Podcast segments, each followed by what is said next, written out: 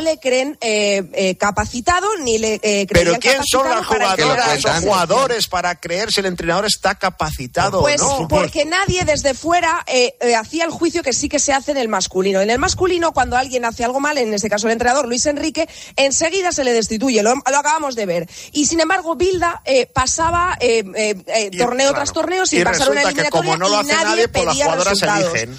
Pues hombre, pues no, no eligen, Entonces, pero del, del se- listado se de las jugadoras que tienen que ir también las No, eligen ellas. Bueno, que No, hemos llegado a ver, a ver, por favor, que hemos llegado a la una y media, ¿eh? que esto hay que, hay que cerrarlo. Podríamos haber dejado este Me encanta el debate al- al día hasta las bueno, no, no, hasta, Pues, hasta la madrugada del jueves al viernes. Igual nos hemos precipitado. Que jugamos a las 3, podíamos haber llegado perfectamente.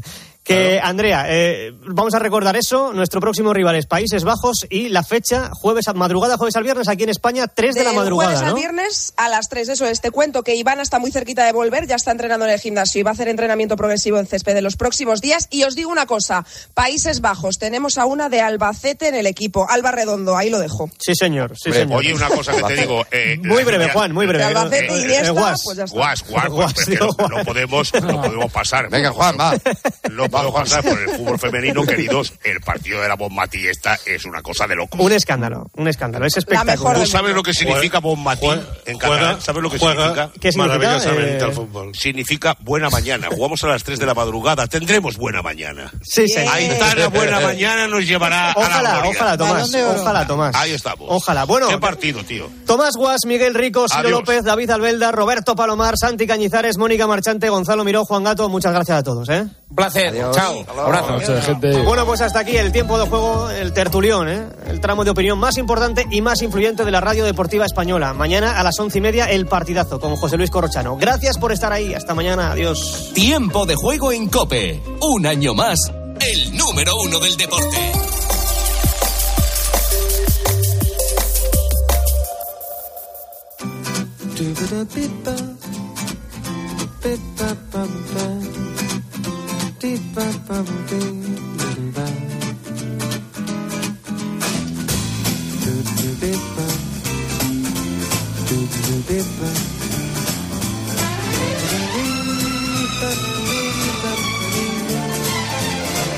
Hola, buenas noches y bienvenidos. Semana del 7 al 13 de agosto.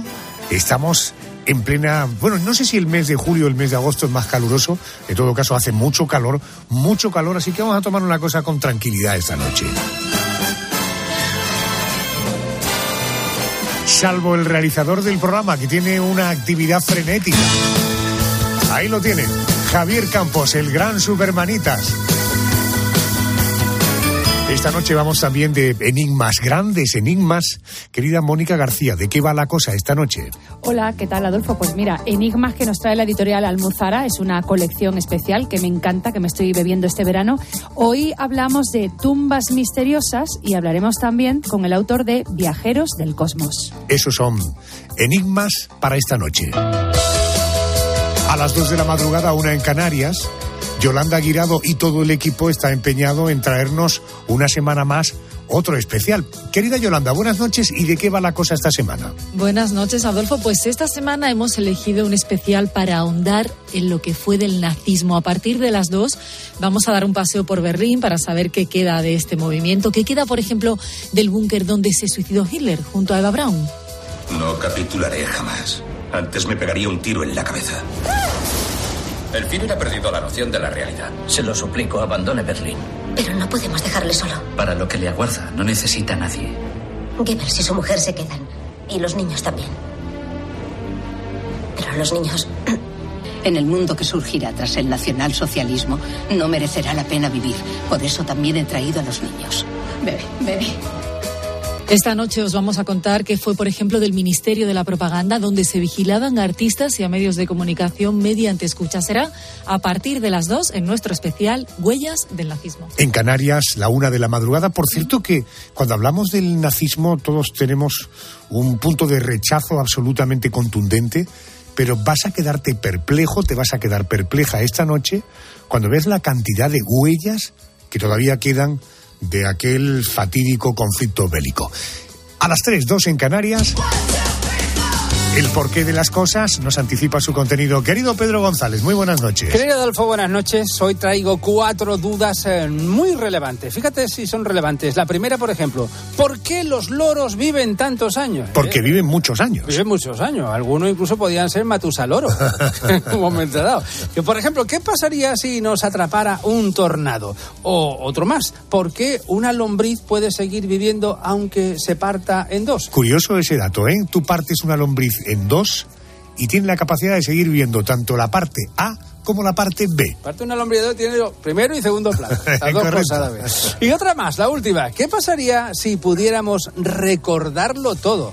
Qué problema, ¿no? Sería un problema. Si yo me acordara de todo lo que me has hecho a lo largo de la vida... No estaría yo aquí. No estarías tú aquí, efectivamente. Los que van a quedar para siempre con carácter de indefinido son aquellos amores entre actores y actrices de la época dorada de Hollywood. Además, en nuestro repaso y homenaje y tributo a grandes de la canción española, una clásica. Ella no podía faltar. Querido Andrés García, muy buenas noches. ¿Qué tal? Muy buenas, Arjona. Trabajaron juntos en un clásico de Hollywood como es Adivina quién viene esta noche, película en la que por cierto eran marido y mujer. En la vida real también fueron pareja, aunque nunca se dieron el sí quiero. El escritor, periodista y crítico Juan Tejero nos contará cómo fue la historia de amor entre Spencer Tracy y Catherine Hepburn. Y también nos va a visitar el periodista y escritor José Aguilar para hablarnos de la vida y obra de Isabel Pantoja. Es el contenido del programa de esta noche. Recuerda que estaremos juntos hasta las 4, 3 en Canarias. Siendo verano, nosotros seguimos abiertos, seguimos encantados de estar contigo. Arrancamos con Enigmas. Es probable que no haya elemento más misterioso que una tumba. Es posible que sea porque todo lo que rodea la muerte siempre sea un enigma. Por eso somos capaces de visitar cualquier tipo de monumento cuando visitamos una ciudad. Pero pocas veces, y pocos, se deciden o nos decidimos a caminar por sus cementerios. Quiero hablar con Manuel Jesús Segado Uceda, licenciado en Historia del Arte, es especialista en arqueología, y ha escrito precisamente sobre el misterio de las tumbas. Eh, Manuel, muy buenas noches y bienvenido a COPE. Buenas noches, encantado. Y todos terminamos muriendo, es algo absolutamente natural. ¿Por qué intentamos siempre alejarnos de la muerte? Incluso los cementerios los encontramos casi siempre en las afueras de las ciudades y en los pueblos. Y aquellos cementerios que han quedado más dentro de la ciudad es porque finalmente la ciudad ha crecido mucho. Pues, en mi opinión, eh, eh, creo que todo lo relacionado con la muerte es realmente una incógnita. eh, No sabemos lo que hay más allá o si hay algo más allá. Entonces, todo ese tema nos produce interés. Estamos acostumbrados a, investigar, a querer saber más, a hacernos preguntas. Y entonces todo eso pues provoca eh, el interés por, todo lo que tiene que ver con la muerte. Pero a, fin de cuentas mm, es el fin, ¿no? Valga la redundancia. Y por eso es muy probable que, lo queramos lejos. Aunque realmente eh, el hecho de que estén los cementerios, como tú muy bien apuntabas, eh, a, la- a las afueras de la ciudad, esto se debe a, un- a una cuestión de salubridad. Eh, con Carlos III comienza eh, una ley, él hace una real cédula en 1787, mediante la cual dice que, que, bueno, no está prohibido enterrar a muertos eh, en los templos o en los terrenos que hay aledaños a, a esto, por el tema de las pandemias y por el tema de salubridad, eh, estaba habiendo realmente verdaderos problemas. Pero bueno, nadie te hace caso a todo esto hasta ya entrado el siglo XIX, que es cuando ya empiezan a, a adoptar una serie de medidas porque las pandemias se volvían a repetir eh, cada X años, eh, cada vez más cerca, ¿no? Y en el tiempo empieza a haber pues miles de muertos. Y a partir de ahí, en ese momento, pues comienzan a hacer los cementerios extramuros, aunque realmente, como tú muy bien decías, a veces son absorbidos por la propia ciudad. Pero realmente esos cementerios que son absorbidos por la ciudad, hoy, en la actualidad, y hace algunas décadas, pues ya no, ya no se, se realizan enterramientos en ellos, ¿no? por lo que queda como algo, eh, como un- una especie de parque histórico, no. Entiendo. A- Ahora hablaré del día, pero eh, pasar la noche en un cementerio eh, es recomendable en algún caso. ¿Sirve para algo? ¿Puede servir para algo? Mm, bueno, no tiene por qué ser pasar una noche, aunque claro, mm, siempre la noche, la oscuridad, pues nos supone un miedo extra en este caso. Y, y si estamos en un cementerio rodeado de muertos, en este caso que, que mm, a los que le tenemos respeto, a los que le tenemos miedo incluso, de miedo a la muerte, pero no tiene por qué ser, como decía, de noche. Si es de noche, mucho más. Realmente, darte una vuelta por un cementerio de noche o de día, yo creo que te hace ver la vida de otra manera, como tú bien decías, mm, simplemente con eso, con dar una vuelta y fijarte en, en toda la gente que hay enterrada ahí. No, la muerte no entiende ni de edad, ni de raza, ni de sexo, ni de condición social, ni de política, nada de nada. Y entonces, eh, bueno, te hace ver la vida de otra manera porque te replanteas muchas cosas. ¿Y sea recomendable? Bueno, yo creo que sí. Yo creo que sea recomendable. Fíjate que sí es recomendable que hay cementerios en el mundo, en nuestro país, que están entre los atractivos de las mejores guías de viajes. ¿Realmente la visita a un cementerio desde el punto de vista artístico eh, tiene atractivos? Por supuesto. Eh, cada cementerio tiene su encanto, su historia, sus personajes célebres. Eh, son como verdaderos museos al aire libre. Eh, claro que se puede sacar partida a todo esto. De hecho, el turismo en el cementerio es algo que se lleva haciendo algunos años, no en nuestro país. En nuestro país ha empezado hace muy poquito a hacerse alguna visita nocturna, alguna visita guiada. Eh, claro, todo ello relacionado con el misterio, evidentemente. Pero también hay visitas culturales que tienen que ver con personajes de renombre, con la historia del propio cementerio, porque realmente son eh, ciudades de los muertos, son necrópolis que se trazan con, pues como si fuera una ciudad, pero una ciudad para los muertos en este caso, con una serie de equipamientos, con una serie eh, de dependencias, eh, con unas trazas que van eh, en la línea pues de lo del siglo XIX e incluso tiene mucho que ver también todo lo que tiene que ver eh, con, con las plantas, los árboles que hay, simbólicos, eh, y también pues el tema práctico, el ciprés, árbol de, de los cementerios por autonomasia, pero eh, no por una cuestión simbólica solamente, sino por una cuestión práctica. Esto mm, se desarrolla durante el siglo XIX, la botánica del cementerio. Se plantan cipreses, no solo porque es el árbol de los muertos, sino porque también los cipreses y todo el árbol en general, las raíces, eh, crecen opuestamente a, a la copa. Y en este caso el ciprés alargado hacia el cielo y la copa, y las raíces crecen hacia abajo, por lo que no levantan las tumbas, no levantan los edificios. Entonces se empiezan a hacer ese tipo de cosas. Correcto, correcto. ¿A- ¿Algún cementerio en España que debamos visitar, digamos, en nuestra vida? Hombre, por supuesto, el cementerio de la Almudena en Madrid, eh, magnífico, el cementerio de la Espía en Madrid también, o el cementerio de Comilla en Cantabria, y ya tirando por mi tierra, el cementerio histórico de Alcaudete, que también es una verdadera maravilla en cuanto a, a tumbas de túmulo, que son las tumbas que hay en el suelo, eh, las escultoras que trabajan eh, a, a finales del siglo XIX, en los primeros momentos del neogótico y demás en el siglo XX, son cementerios históricos y claro, cada tumba tiene detrás una historia también. El cementerio de Casa Bermeja, las lápidas eh, son verticales, no son horizontales. Sí, sí. Manuel, eh, ¿las tumbas en general suelen encerrar algún misterio o, o siempre es fruto de nuestra imaginación? Bueno, hay tumbas que encierran misterios y no tienen por qué mm, estar relacionadas con el miedo. Pueden ser misterios históricos, pueden ser eh, enigmas, pueden ser eh, una, una simbología como la tumba de Julio Verne, pero sí, sí, sí, cada tumba, como decía, encierra una historia, ¿no? que es la del propio difunto que, que descansa o reposa eh, en su interior. Entonces, por supuesto que sí, ¿no?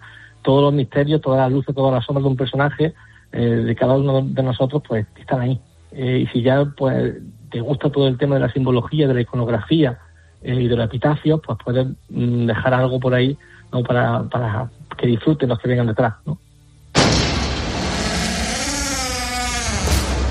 Manuel Jesús Segado Uceda firma el libro Tumbas Misteriosas que ha publicado la editorial Almuzara. Manuel, gracias por atenderme. Muy buenas noches. Buenas noches a vosotros. Escuchas la noche. Con Adolfo Arjona. Cope. Estar informado. Cuando hablamos del origen de la humanidad, inmediatamente tenemos la sensación de despertar todo nuestro interés, ¿verdad? El origen de la humanidad es una cuestión que siempre ha preocupado al ser humano. Y por cierto, existen teorías de todo tipo. ¿Alguna vez has pensado que la respuesta a esa cuestión podría estar en las estrellas? ¿Habéis mandado sondas? Y también a personas. Hace diez años. Doce posibles mundos, doce lanzamientos de Rangers con los hombres más valientes que hayan existido. Déjame que te voy a presentar a alguien con quien podemos hablar de este asunto. Manuel Fernández es escritor y viajero incansable. Ha recorrido el mundo estudiando la espiritualidad de las religiones. Eh, Manuel, muy buenas noches y bienvenido a la cadena COPE. Muy buenas noches, amigo. Un placer que me hayas invitado a este espacio tuyo. Gracias. Eh, En tu opinión, ¿qué hay de cierto en que los faraones de Egipto pudieron tener contacto eh, con seres que pudieron ser astronautas? Bueno, en mi opinión es que esto, desde el punto de vista mitológico, tiene bastante sentido. Y, y me voy a explicar. No quiero que nadie se eche las manos a la cabeza. Eh, si nosotros buscamos huellas de, astronautas ancestrales, de viajeros del cosmos, en, en algunas mitologías, curiosamente vamos a encontrar eh, quizás no la respuesta definitiva, pero sí una duda razonable que nos puede indicar que puede ser que algo pasara. Y en el caso, como me comentabas, de Egipto, en Egipto sabemos que al principio de todo fue gobernado no por seres humanos, sino por una divinidad, por Ra. Cuando Ra decide marcharse al cielo, deja en su lugar a Osiris. Y cuando Osiris deja su, eh, cargo, se lo, eh, se lo endosa a su hijo, a Horus. Y cuando Horus, después de civilizar según la mitología egipcia casi toda la tierra o todos los pueblos de la tierra que llegó a encontrar, él desciende de nuevo al cielo y deja en su lugar a los Sensu-Hor, a los compañeros de Horus, que son unos seres extrañísimos, podríamos llamar entre comillas semidioses que se, eh, que se siguen encargando de civilizar a las civilizaciones, al ser humano, ya más concretamente aquí en, en Egipto. Cuando estos seres igualmente vuelven a las estrellas, quien se queda son los faraones, que son descendientes de estos Semsuhor, que a la vez son descendientes de la divinidad. Y hay mucho, muchos casos, por ejemplo, tenemos uno de los eh, más famosos fa- faraones, eh, quizás por ser el, el mal llamado faraón hereje, que se encuentra con algo bastante extraño en el desierto y que le hace dar un giro de tuerca a toda la religión que en ese momento eh, estaba, estaba campando en, en Egipto. Nos referimos a Akenatón. Él da un espaldarazo al politeísmo de Amón y se dirige a un solo Dios. Pero esto es precedido porque él en el desierto, en la zona más o menos de Amarna, se encuentra enfrente de sí con un, eh, digamos, una esfera de luz flotando. Algo que para él es sumamente espiritual. No sabemos si, si, si, eh, tuvo algún tipo de, de contacto más allá de esa visión, no sabemos si, si hubo un- una comunicación propiamente dicha, pero para este faraón eso fue altamente significativo, tanto que él pensaba que, que aquello era, era, era Dios y se dedica a partir de ese momento a cambiar el credo de, su pueblo y dirigirlo solamente a la adoración de Ra. Y recordemos que Ra era el, el- sol, el, el- disco solar. Y para él lo que había visto ahí era una emanación de, ese- disco solar. La pregunta es, eh, ¿qué es lo que vio eh, el faraón hereje en, en el desierto, en, en la zona de Amarna? Eh, ¿Fue realmente una emanación o fue el transporte de, de otros seres? Fíjate que dices, eh, ¿qué es lo que vio? Permíteme eh, que te pregunte, ¿qué es lo que pudo ver? ¿Quién fue el piloto de la Armada estadounidense que describió su encuentro con discos voladores que podrían venir del espacio exterior? Este, bueno, eh, nosotros los que estamos más o menos estudiando la, la ufología hacemos una separación entre los eh, visitantes ancestrales, los ovnis, eh, objetos volantes no identificados, anterior y posterior a este hombre.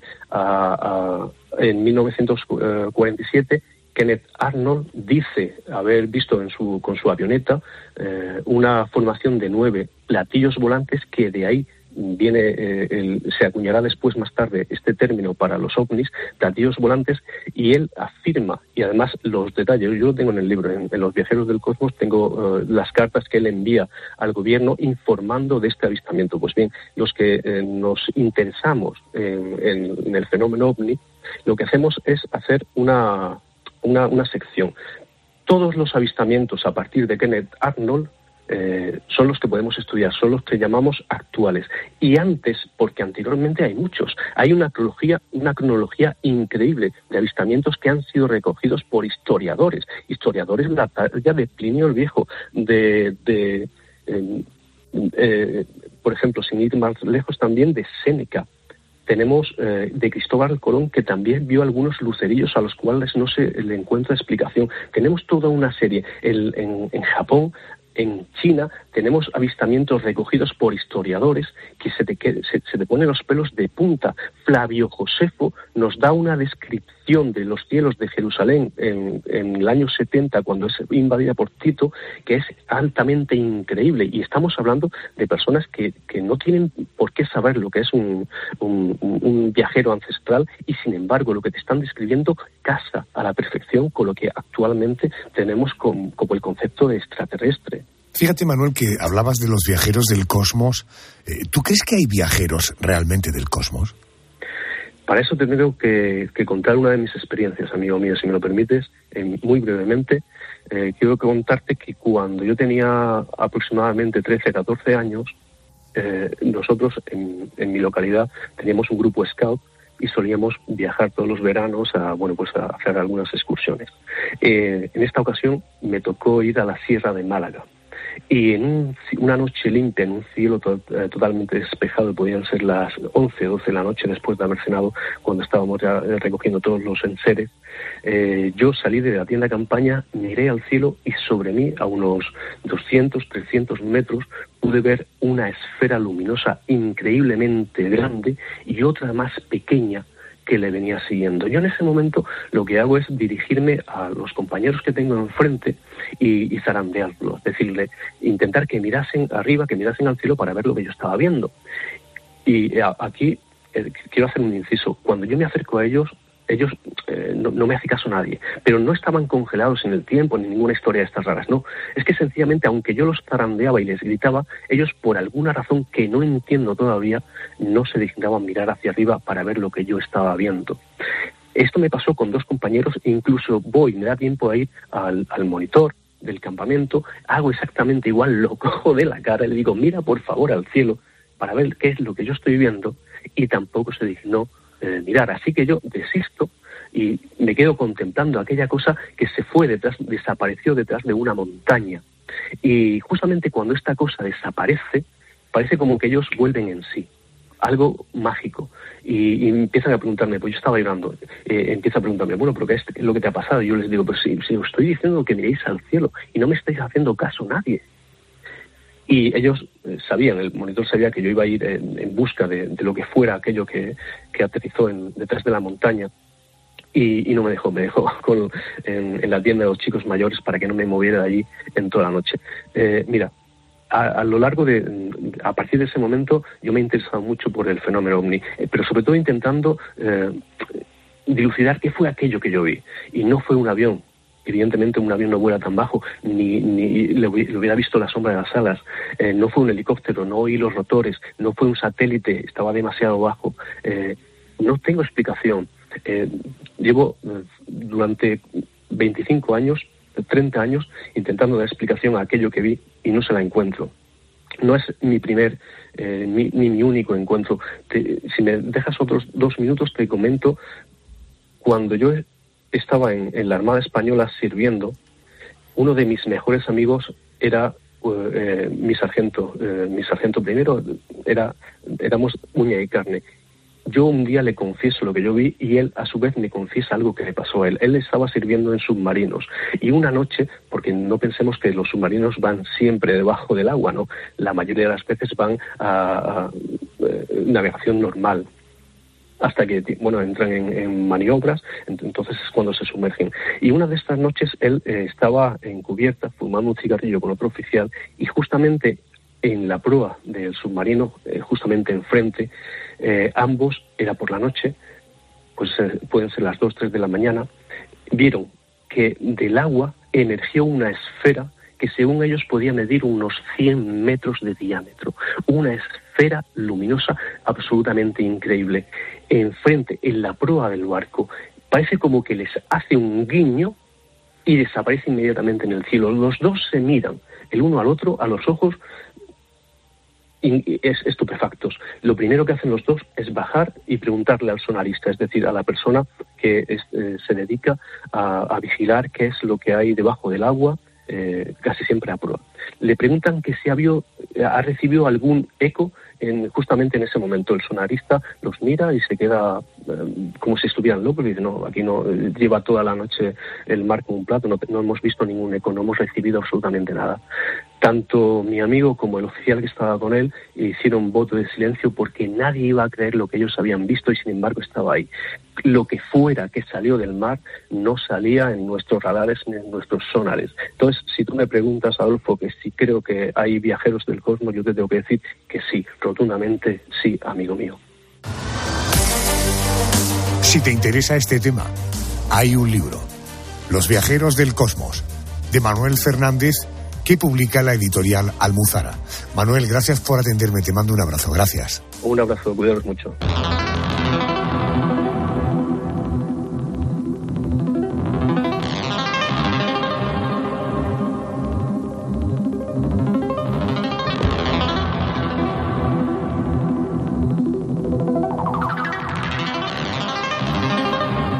Es sin duda uno de los acontecimientos trágicos, horrorosos, que conviene conocer para no volver a repetirlo. Te hablo del nazismo, toda la huella que nos dejó. ¿El nazismo acabó con la guerra? ¿O aún quedan huellas del nazismo? Vamos al boletín de las dos, una en Canarias. Intentaremos responder a esta pregunta. ¿Continúan todavía habiendo huellas del nazismo?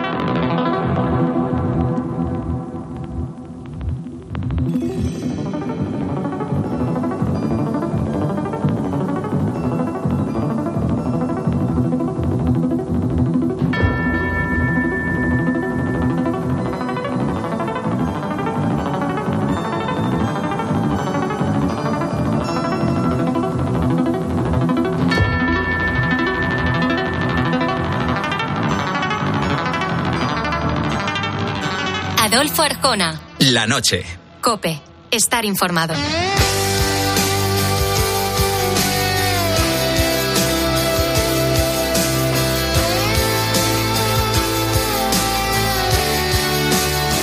y dejar a las cosas pasar y que digan su nombre.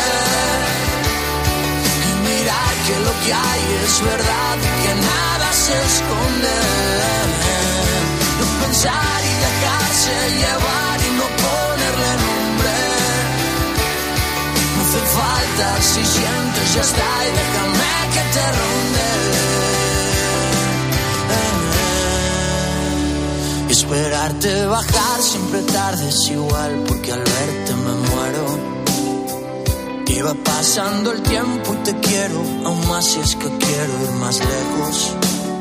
Más lejos de lo normal, de lo que de ese fácil te quiero.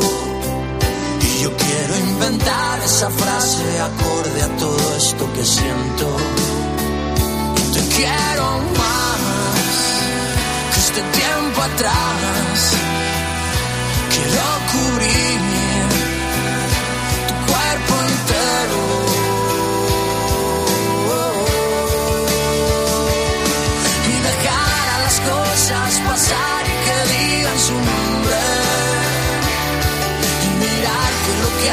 es verdad, que nada se esconde. No pensar y dejarse llevar y no ponerle nombre. No hace falta si sientes ya está y déjame que te ronde.